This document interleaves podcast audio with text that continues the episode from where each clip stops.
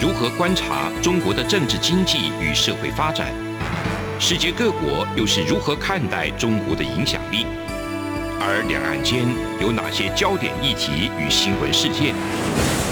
深入解析，多面向的透视中国。欢迎收听《这样看中国》。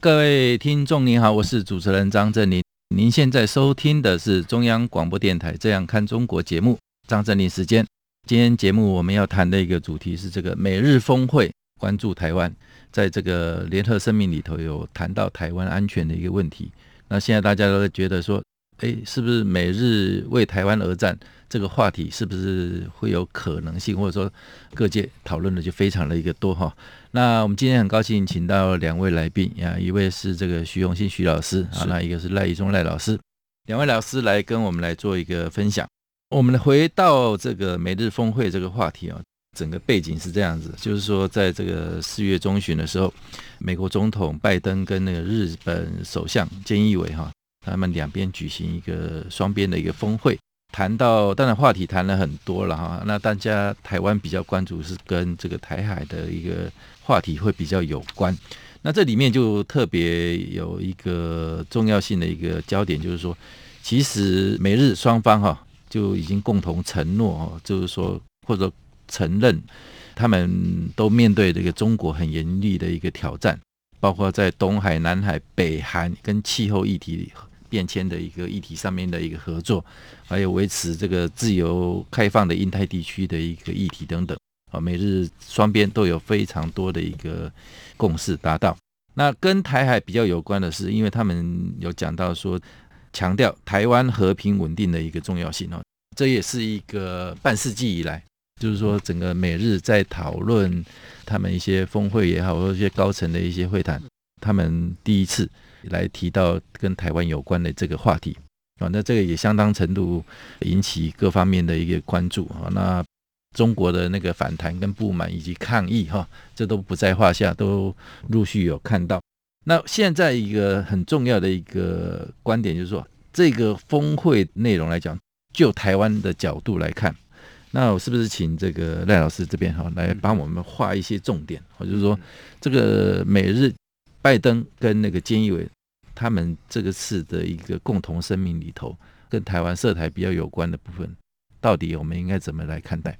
第一个，先总体来看，这个声明哈，它那个其实还蛮长的。嗯，就是说，如果你比较那个过去的这个峰会的声明，例如说一九九六年那个美日哈。桥本龙太郎和克林顿那个声明，嗯，他的篇幅没有像这个声明这么多，对，然后他的范围也没有像这个声明这么大，嗯，啊，当然对台湾来讲，我们注意到这声明里面有两句话跟台湾有关，嗯，但是呢，声明里面有很多段，对对，没错，但是比较有趣就是说哈，照讲哈，那个台湾当然是很那个讲到台湾当然是很重要的一个发展，可是它的。重点不是只有台湾嘛，嗯，但是竟然连日本的媒体哈，四大四大报包括读卖产经哈，然后这个都是以这个为头条，对对，日经通通都是以这为头条，对，那这也表示说日本他也认为这个有提到台湾在峰会里面，这是非常重要的一个发展，嗯，好。那如果说就呃过去的历史，刚才主持人也提到，呃上一次在峰会里面有提到台湾是在一九六九年，哦、嗯，那时候是那个日本首相是佐藤荣作，然后美国总统尼克森，嗯，其实那个时候台湾跟包括美日都有中华民国都他们都有邦交，是，而且那时候还有中美共同防御条约，嗯，所以说在提到那个声明的时，在声明台湾的时候哈，那个实际上你看那个整个段落是。尼克森先提到说，美国他会遵守这个中美共同防御条约的承诺。嗯，然后那个日本他就说，那个他对那个台湾那个台湾的安全也是日本关注的议题之一。嗯其实那个那个时候的背景倒不是说台海要发生战争，嗯，因为那个时候基本上台海相对平静，嗯，而是那个冲绳返还的问题，嗯，就是美军他原来是用冲绳那边是他那个远东最重要的这个美军的那派驻的基地，但是一旦如果说要去还给日本的时候，那如果日本某些政策跟美国的想法不太一样，嗯，哦，那驻日美军很有可能他的基地会出现一些变数，而且他的动员也可能会出现一些变数，嗯，所以说他是希望说那那个从日本的首相。的那个口中讲出那个他跟美国分享同样的一个战略目标，是，所以说不会去影响到那个驻日美军他本身的一些状况。嗯，那当然佐藤荣作他是认为说他也晓得这个情形，所以他把这个讲出来也是确保这个冲绳返还不会出现变数。嗯，所以当初是他的真正逻辑是往那个地方在走，对，跟所谓的这个呃台海这边的那个紧张是没有什么关系的。嗯而且台湾那时候跟美日都有这个正式的这个邦交嘛，所以讲到台湾也不是那么敏感的事情。嗯，好，那但是现在来讲，因为整个时空不一样，当然讲到台湾就非非常不同。嗯，那其实我我觉得在这里面哈，如果说看到那个呃过去大概在十几年来，那个开始会提到台湾，大概有就除了一九六九年那次之外，另外大概就是过去这十几年来有三次。第一次是两千零五年二月十九号的每日的二加二的这个声明，对，好，然后第二次就是一个月前，哈，三月十六号也是每日二加二，嗯，那第三次就是这个的每日的峰会，嗯，好，那所以可以看到那个这几个声明里面，从两千零五年到两千零二十一年的这两次，中间一个比较重要的发展。它是跟着美日同盟，它本身的这个范围以及它的角色与定位出现不同的那个呃发展，嗯、然后台湾在不同的时空之下怎么样被谈进去的？嗯、在两千零五年的那个美日的重点是在于说，美日同盟它经过一九九七年同盟的改正之后，嗯，它把这个原来是专门是对日本防卫这个部分，它把它给扩大，嗯、变成日本它对于周边有事啊，嗯，它那个。美日同盟也是适用在那边。那当然，周边有事有一个很重要的一个概念，就是说，除了日本周边之外，到底这个周边会涵盖到哪边？嗯、当时在日本有一个很激烈的辩论嘛。嗯。那像那个以前日本自民党干事长加藤一就说：“哎，周边有事不涵盖台湾。”但是那官方长官尾藤健马上跟他打脸说：“这个没有周周边有事，它是状态的概念，它不是地理的概念。对”对对对。所以那个有可能会涵盖到台湾。嗯哼。因为他其实尾声就要那样讲，是因为他要让美国知道，说日本并没有说排除台湾的哈。那个那个时候是在一九九七年的有关于这个周边事态法的讨论，因为他要确保就是说美日同盟他的那个呃从专守日本这个地方解放出来之后，他必须要能回应周边的事态。那周边的事态其实有最主要就是两个最大的变数，第一个是北韩的核武，第二个是这个呃中国，因为他在九六年对台有发射飞弹嘛。对。然后，但是在两千零五年那时候出现的状况是怎样？九七年的周边有事的这个概念出来之后，没有错，他是开始想要去回应周边的问题，包括北韩。嗯。可是两千零一年出现反恐啊，嗯，反恐以后怎么讲？那个美国要求说，哎，show your flag，然后呢，我要在那印度洋那个地方，我要去打阿富汗的，是，我要去对付那个呃恐怖组织，而且那个美国是国家，我被打，美日同盟你要帮我啊，嗯。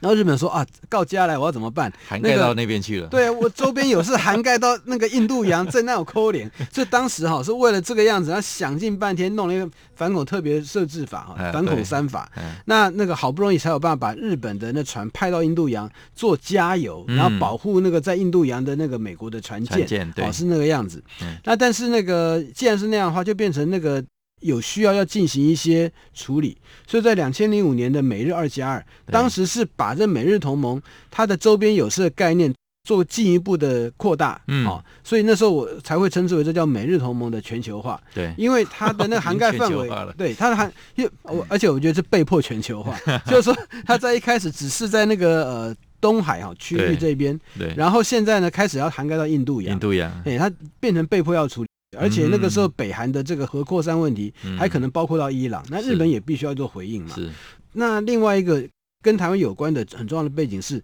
两千零五年那个时候，中国准备要通过反分裂法。嗯，那美国认为这是非常严重的问题。对，所以说他希望在同盟这边要有所回应。嗯，哦，要劝止中国不要那样做。嗯，但是那个时候美国并没有把中国视为是很重要的威胁或者是战略对手。嗯，因为他在你看两千零五年整个美二加二还是在提说鼓励中国，或者说我们成为一个这个负责任的这个什么利害关系等等都有这话都有。对，但是他在那边是提到说这个呃有关于台海鼓励双方用。用对话来和平解决争议，好、那算是对中国通过反分裂法之前，他给他的一个比较重要的一个提醒。嗯，可是等到这一次的时候，完全不同了。嗯，哎，中国现在那对美国，美国视中国已经就是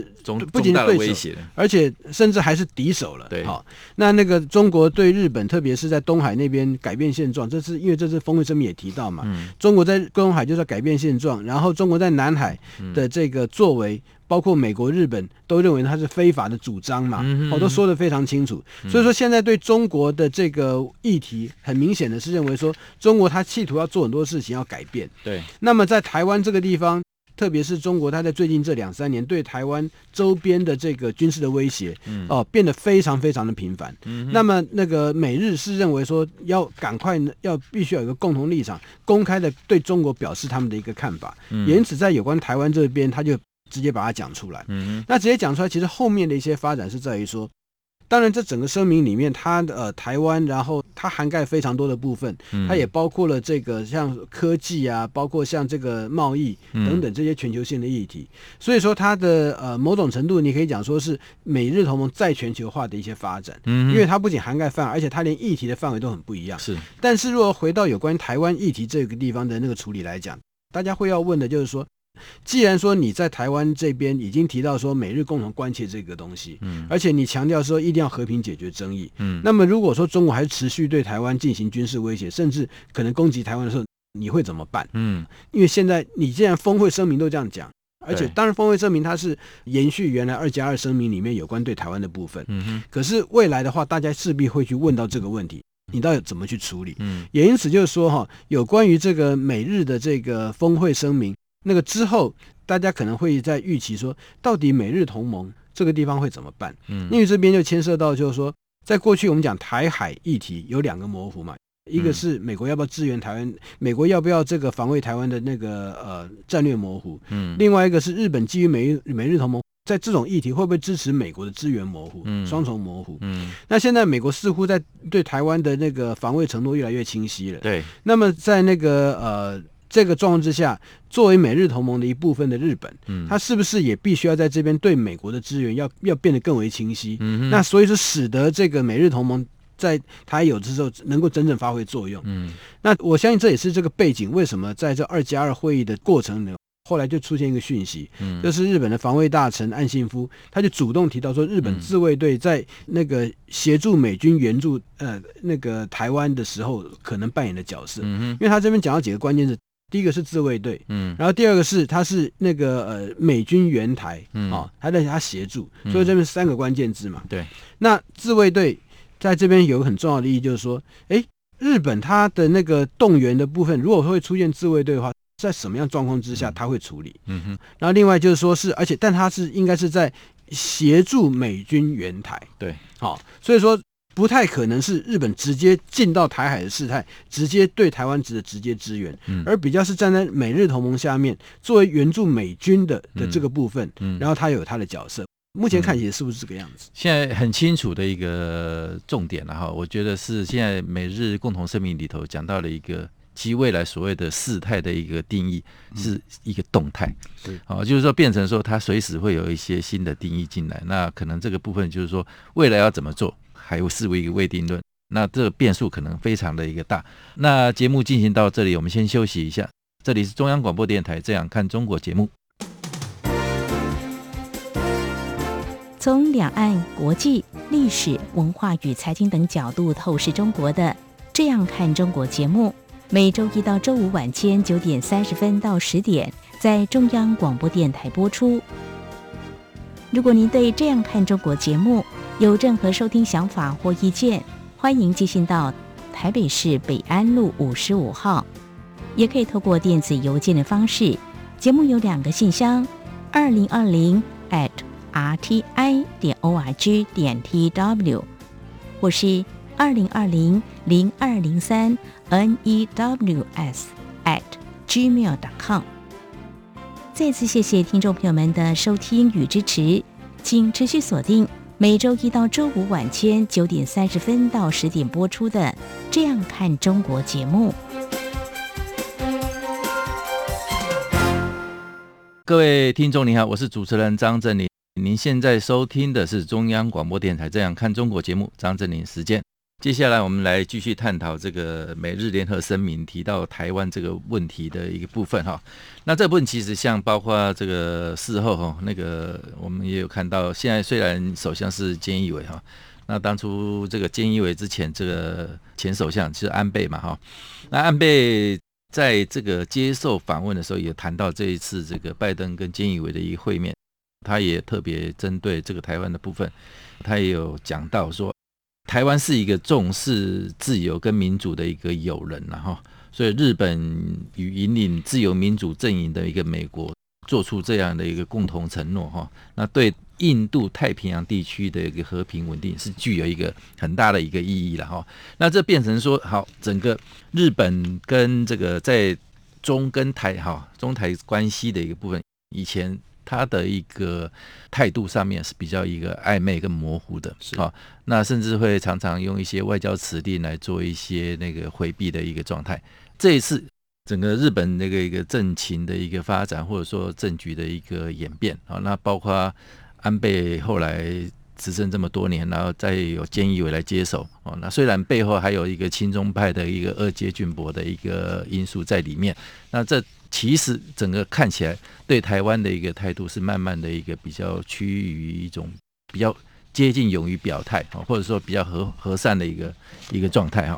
那现在问题来了，这个共同声明呢，后来后来在菅义伟哈在前不久也。接受那个议员哈，日本的那个反对派的一个议员的一个访问的时候，哦，也有讲到说，继续去解释这个部分哈，就是说，到底所谓的那个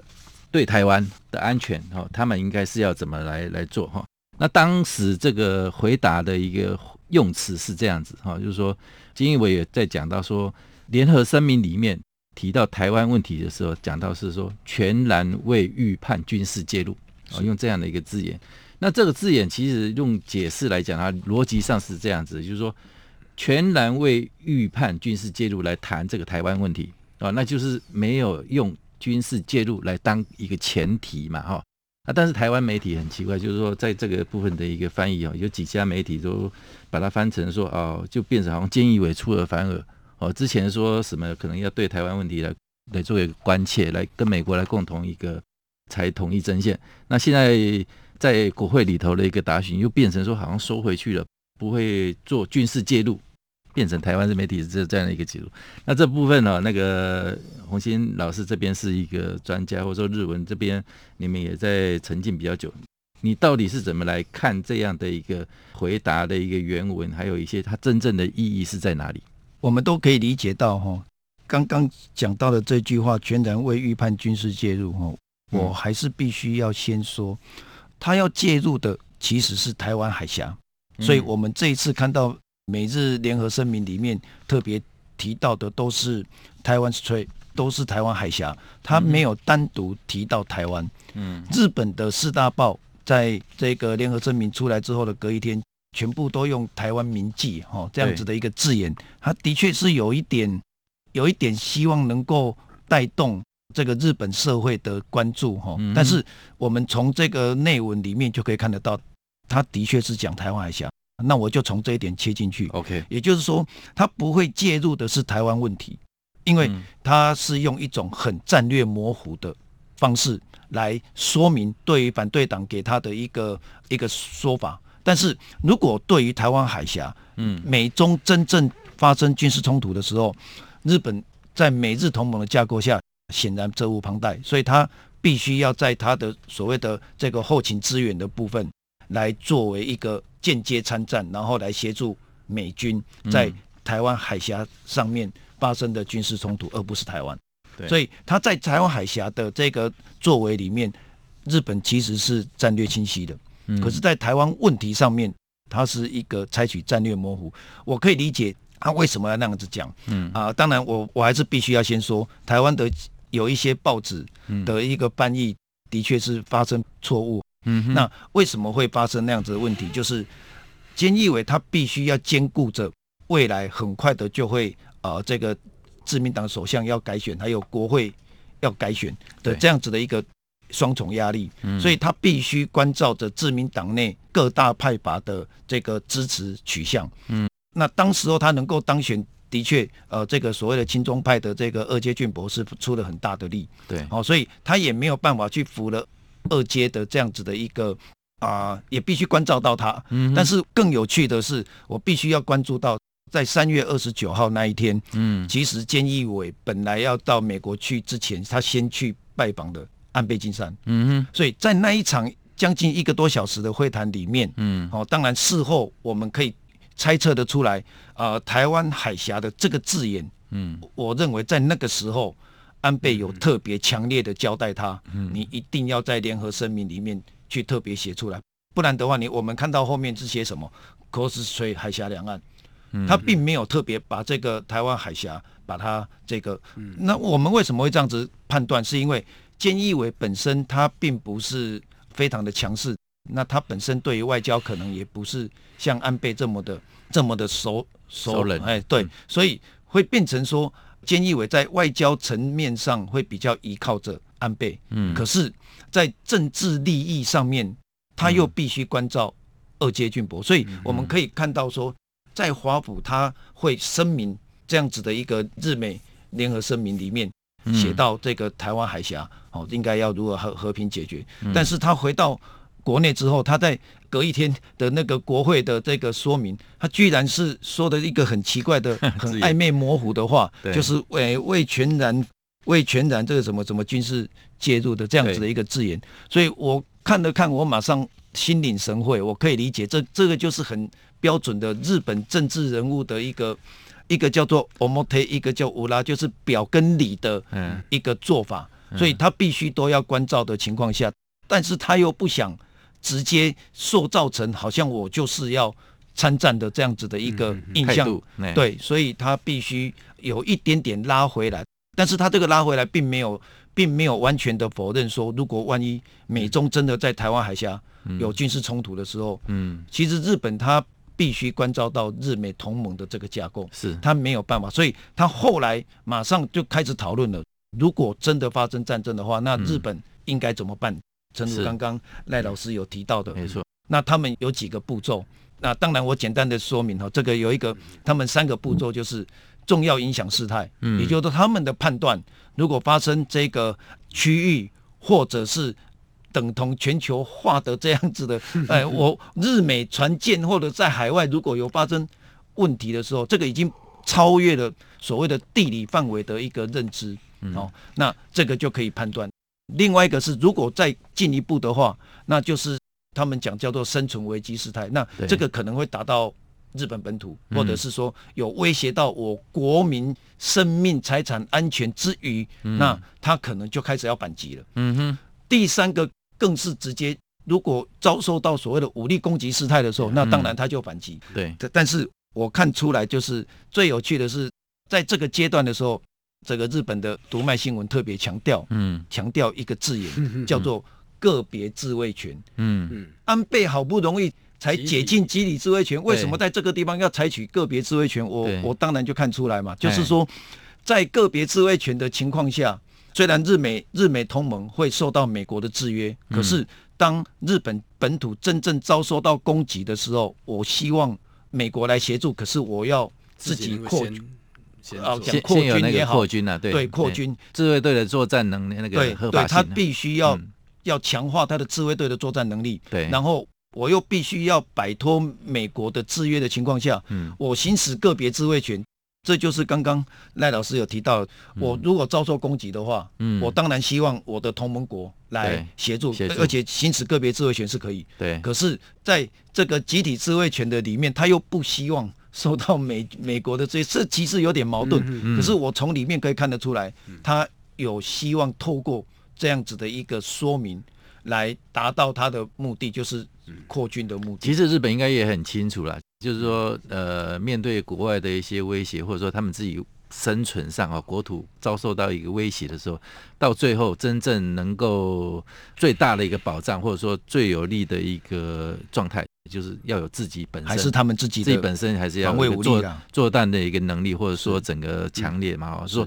所以这创造性的一个模，这个有点像那个我们政治上才讲的说，这个日本的态度呢，或者说金义伟讲这些话呢，就有点像所谓的创造性的一个模糊。是啊，那讲的很暧昧啊。事实上，他们这个一个事态最后一个决定或怎么样，其实应该要很精准的传达给台湾的一个人民知道，也让中国应该要很清楚啊。说菅义伟讲这种话，不是说对台海的一个安全或者说怎么样啊，到时候会视而不见，好，不是这样的一个解读。避免让他们有这样一个错误的一个一一个印象。是，那其实日本来讲的话，其实台湾跟日本的一个关系来讲的话，其实应该民间的一些关系都很好，互动也好，彼此也都很互相都很有友善，或者说很认同。啊，你看像那个三一一啊，日本三一的那个海啸之后，台湾这么大的一个捐助跟那个救难哈，就是说让日本人非常的感动。相对回来的时候。最近啊，台湾面对那个中国问题不断的欺压，或者说一些威胁啊，乃至于像这个上次发生的一个凤梨的一个被禁止的一个事件，啊，日本的民间也都也都很一个风起云涌的来买台湾凤梨的一个行动来支持台湾哈，就是所以这部分感觉台日理论上啊又共同面临的一个中国的一个威胁啊，应该是要有一个很强烈。紧密的一个合作，或者说一个关系哈，这个部分我请教赖老师。可是日本人其实也有一种心态，就是说他们因为经过二战那个历程啊，就是说希望说他们也对战争也有一种排斥，或者说厌倦了哈，那也不希望他们自己的人民子弟去上战场等等啊，所以就是说，当碰到这个中国威胁到台湾的时候，那日本会不会为台湾而战？啊，甚至更直接来讲的话，其实。这个可能不是日本为台湾而战，而是面临到底日本会不会为日本人而战？因为台湾到时候被中国侵略，或者说武力武力侵略的时候，会不会影响到日本的一个安全的一个问题？那日本当会为日本人当会为日本而战，啊，所以他他不为日本，不，这这是两回事。就是说，当提到台湾的时候。那个日本，他在基于日美安保的那个同盟的方式，他他的介入的方式是什么？嗯，民间会有他的感情，要不然的话，民间不会说这次当提到台湾的时候，民间非常多的支持。对，按照如果说是二十年或三十年前是不可能的事情，嗯嗯，那现在是那个很明确。对，但就是说，如果日本的话，这刚才讲说创造性模糊，实际上是非常清楚，但是故意在这个很多不同的事态里面采取比较模糊的说法。嗯哼，因为呃，在这个地方来讲。到底自卫队是不是直接跑去那个在台湾海峡跟那那个共军打仗？我觉得一开始来讲很困难，不太可能。对，不太可能。哦，他是比较像是说，例如说在自卫队，他在那保护这个美国，当美国受到攻击的时候，